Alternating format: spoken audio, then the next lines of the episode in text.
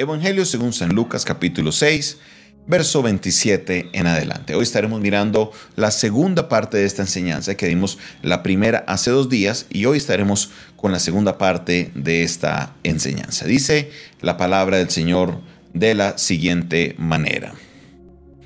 ¿Ya lo tienen? Vamos a la palabra del Señor. Dice la palabra de Dios, pero a vosotros los que oís os digo, amad a vuestros enemigos, haced bien a los que os aborrecen, bendecid a los que os maldicen y orad por los que os calumnian. El que te hiera en una mejilla, preséntale también la otra, y al que te quite la capa, ni aún la única, la túnica que se le, niegues, perdón, vuelvo repito, ni aún la túnica le niegues. A cualquiera que te pida, dale y al que tome lo que es tuyo, no pidas que te lo devuelva. Y como queréis que hagan todos los hombres con vosotros, así también haced vosotros con ellos. Porque si amáis a los que os aman, ¿qué mérito tenéis? Porque también los pecadores hacen lo mismo. Y si prestáis a aquellos de quienes esperáis recibir, ¿qué mérito tenéis? Porque también los pecadores prestan a los pecadores para recibir otro tanto. Amad pues a vuestros enemigos, haced el bien y prestad no esperando de ello nada, y será vuestro galardón grande, y seréis hijos del Altísimo, porque Él es benigno para con los ingratos y malos. Sed pues misericordioso, como también vuestro Padre es misericordioso. Amén. En esta segunda parte de esta enseñanza, estamos abordando desde el, desde el final esta porción. Jesús aquí está colocando el fundamento de lo que Él quiere que se hagan las cosas como los seguidores de Jesús. Y Él parte desde una premisa. Y su premisa es que si nosotros como seguidores de Cristo vamos a actuar igual que los pecadores, ¿cuál va a ser la diferencia? ¿Cuál va a ser la diferencia? Entonces por esa razón Jesús nos lleva a cumplir la ley y un poco más allá. Y todo es basado en el comportamiento de nuestro Padre Celestial. ¿Cuál es el comportamiento de nuestro Padre Celestial? El verso 35 nos dice, y seréis hijos en la parte final del Altísimo, porque Él es benigno para con los gratos y los malos. Porque el Padre es benigno para con los ingratos y para con los malos. Nuestro Padre Celestial no es selectivo a la hora de que sale el sol. Nuestro Padre Celestial no es selectivo a la, hora de darnos tantas bendiciones, no. Él es bueno aún con la gente que es ingrata y como nosotros somos hijos de Dios, me gustaría saber cuántos de los que están conectados dicen, yo soy hijo de Dios, a ver cuántos por comentario me colocan, yo soy hijo de Dios.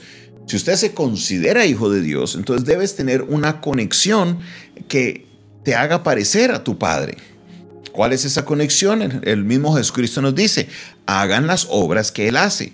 Es más, termina en el verso 36 diciendo, sed pues misericordiosos como vuestro Padre es misericordioso. Esto aquí nos deja el fundamento debemos actuar como nuestro Padre Celestial para poder que ese reflejo lo puedan ver las personas que están a nuestro alrededor.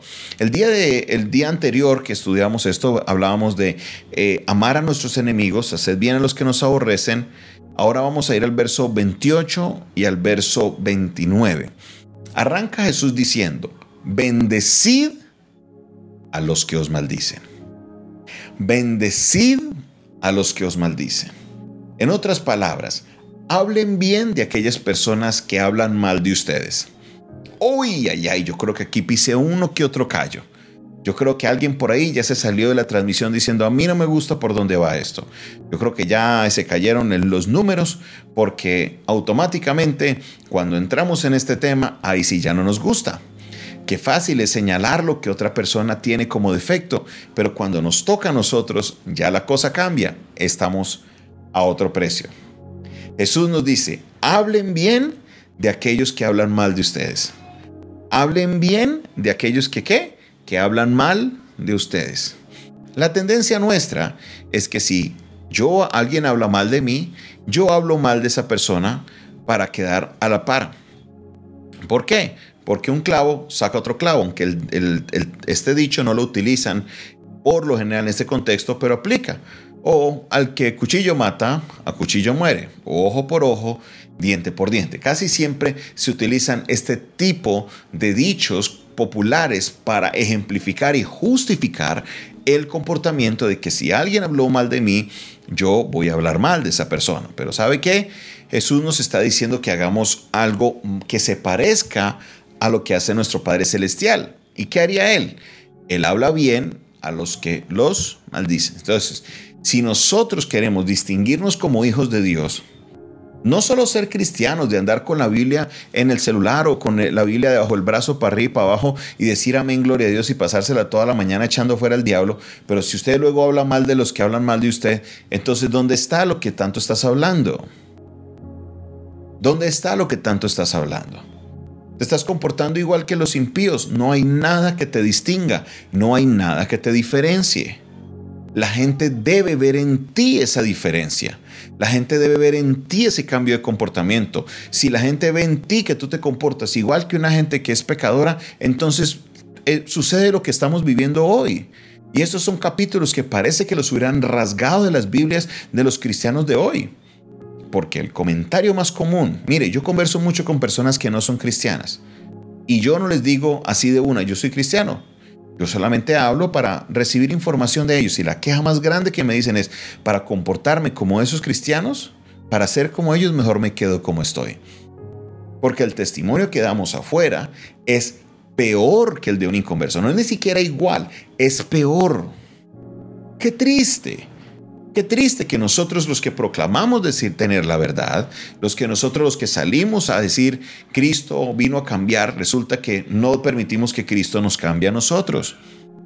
Mahatma Gandhi, el gran pensador hindú, decía lo siguiente, el cristianismo es real. Jesucristo es una persona que indudablemente era una persona sin igual. Jesucristo demostró que el cristianismo es verdadero. Mi problema con el cristianismo no es Jesús. Sabemos que Jesús vino, murió y resucitó. Mi problema con el cristianismo son los cristianos. Y es la manera de pensar de muchas personas que no tienen inconveniente con Jesús, no tienen inconveniente con la verdad, no tienen inconveniente con el hecho de que Dios existe, no tienen inconveniente con el hecho de que Cristo murió por mis pecados, no tienen inconveniente con la salvación y la vida eterna, ni con la gracia, ni con la fe. Es más, muchos hasta creen en dar, en ser generosos con la obra de Dios, pero ¿sabe qué? A la hora de afiliarse a una iglesia o algún lugar donde haya un grupo de personas, lo primero que dicen es que mire el comportamiento de los demás. Oiga, y la verdad que tienen razón. Nosotros necesitamos distinguirnos, separarnos, estar aparte de. Ese es el proceso de santificación, ser separados para un fin. No que nosotros nos estemos mezclando y que nos parezcamos, no. Nosotros la gente debe ver y decir, oiga, usted tiene algo raro, aquí hay algo raro con usted. Usted es alguien diferente.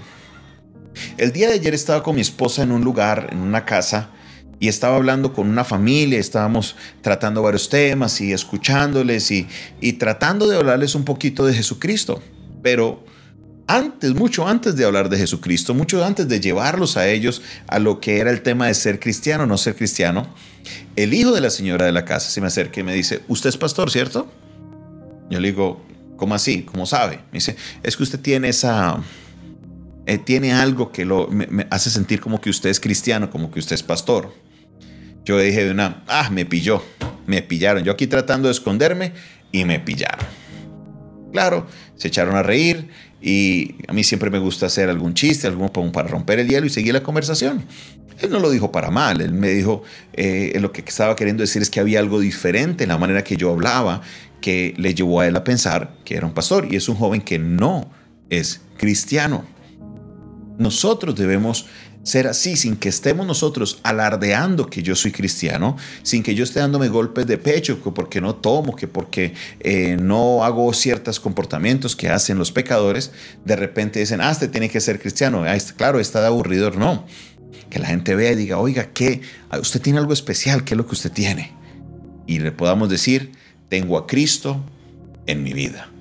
Que tú prediques, no con tus bocas, sino que prediques con tus hechos Eso es lo que el cristianismo de hoy ha perdido.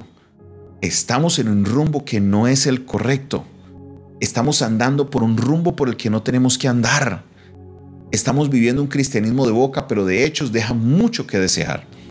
Y utilizaré yo los micrófonos y el internet y lo que Dios me permite utilizar para poder llevar siempre esta exhortación y mandar cuantos audios sea posible para que nosotros cambiemos nuestra manera de vivir.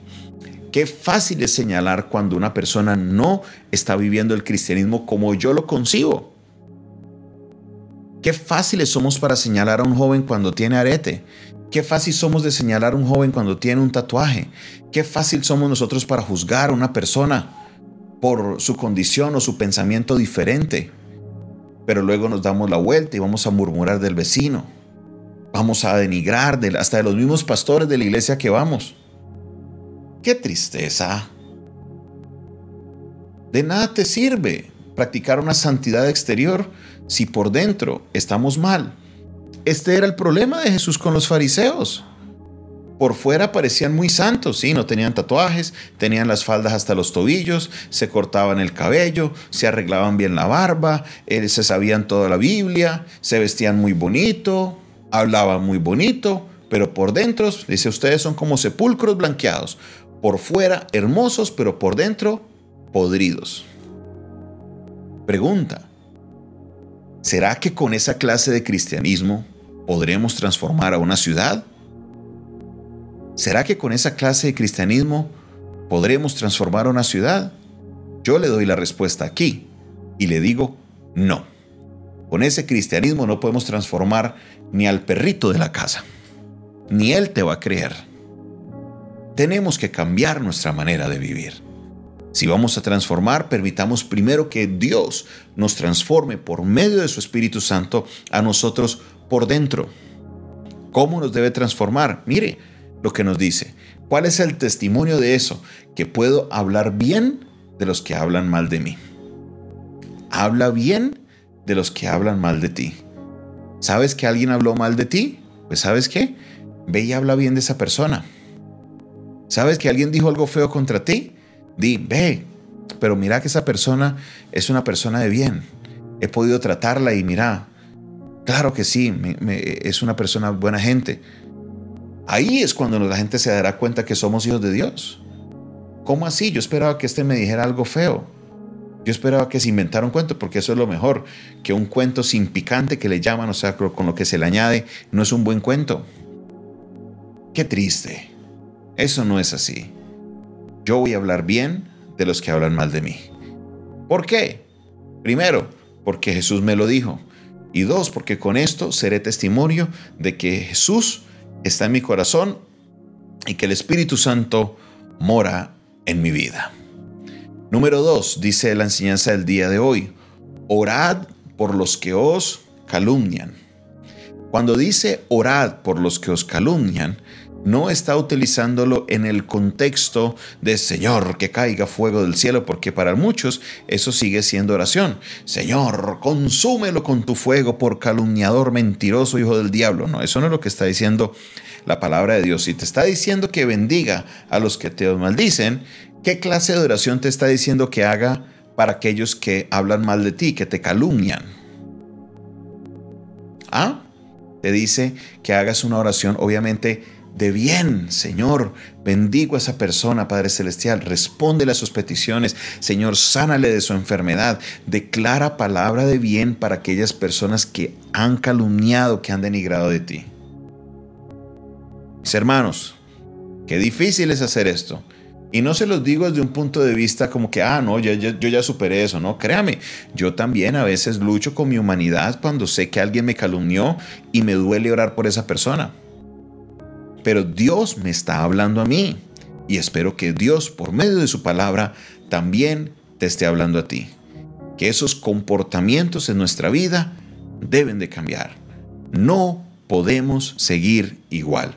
¿Queremos ver a una Cali transformada? ¿Queremos ver la ciudad donde vivo que está transformada? Dime, respóndeme.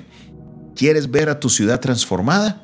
Si tú quieres ver a tu sociedad transformada, el primero que tiene que cambiar eres tú. Así que te invito para que tomes estas lecciones que Jesús nos da, lecciones de vida, y podamos caminar de la mano y así ser luz en medio de las tinieblas. No ser tinieblas en medio de las tinieblas, o mucho menos tinieblas en medio de la luz, no. Seamos luz en medio de las tinieblas. ¿Cómo seremos luz en medio de las tinieblas? Amando a nuestros enemigos, hablando bien de los que hablan mal de mí y orando bien por los que me han calumniado. Tomemos esa palabra, interioricémosla, pongámosla en práctica y verás que tu vida será transformada y con tu transformación vendrá la transformación de tu familia y con la transformación de tu familia vendrá la transformación de tu cuadra, de tu barrio y al final de tu ciudad. Honremos a Dios con nuestro testimonio. Padre Celestial, te doy la gloria y la honra por tu palabra. Señor, en verdad es difícil llevar a cabo estas enseñanzas. Es difícil colocar en práctica muchas de estas eh, enseñanzas de Jesús. Pero tu palabra nos dice que todo lo puedo en Cristo que me fortalece. Todo. Y todo incluye esto que acabas de enseñarnos. Ayúdanos, oh Dios, a poder controlar esta lengua. A que aprendamos, Señor, a hablar bien de aquellos que hablan mal de nosotros. Que aprendamos, Señor, a orar bien por aquellos que me calumnian. Dios, te pido que transforme nuestro corazón, que la presencia de tu Espíritu Santo empiece a podar aquellas áreas de mi vida que necesitan, incluyendo esta, y que yo pueda vivir conforme a tus mandamientos y que pueda ser luz en medio de las tinieblas. En el nombre de Jesús, amén y amén.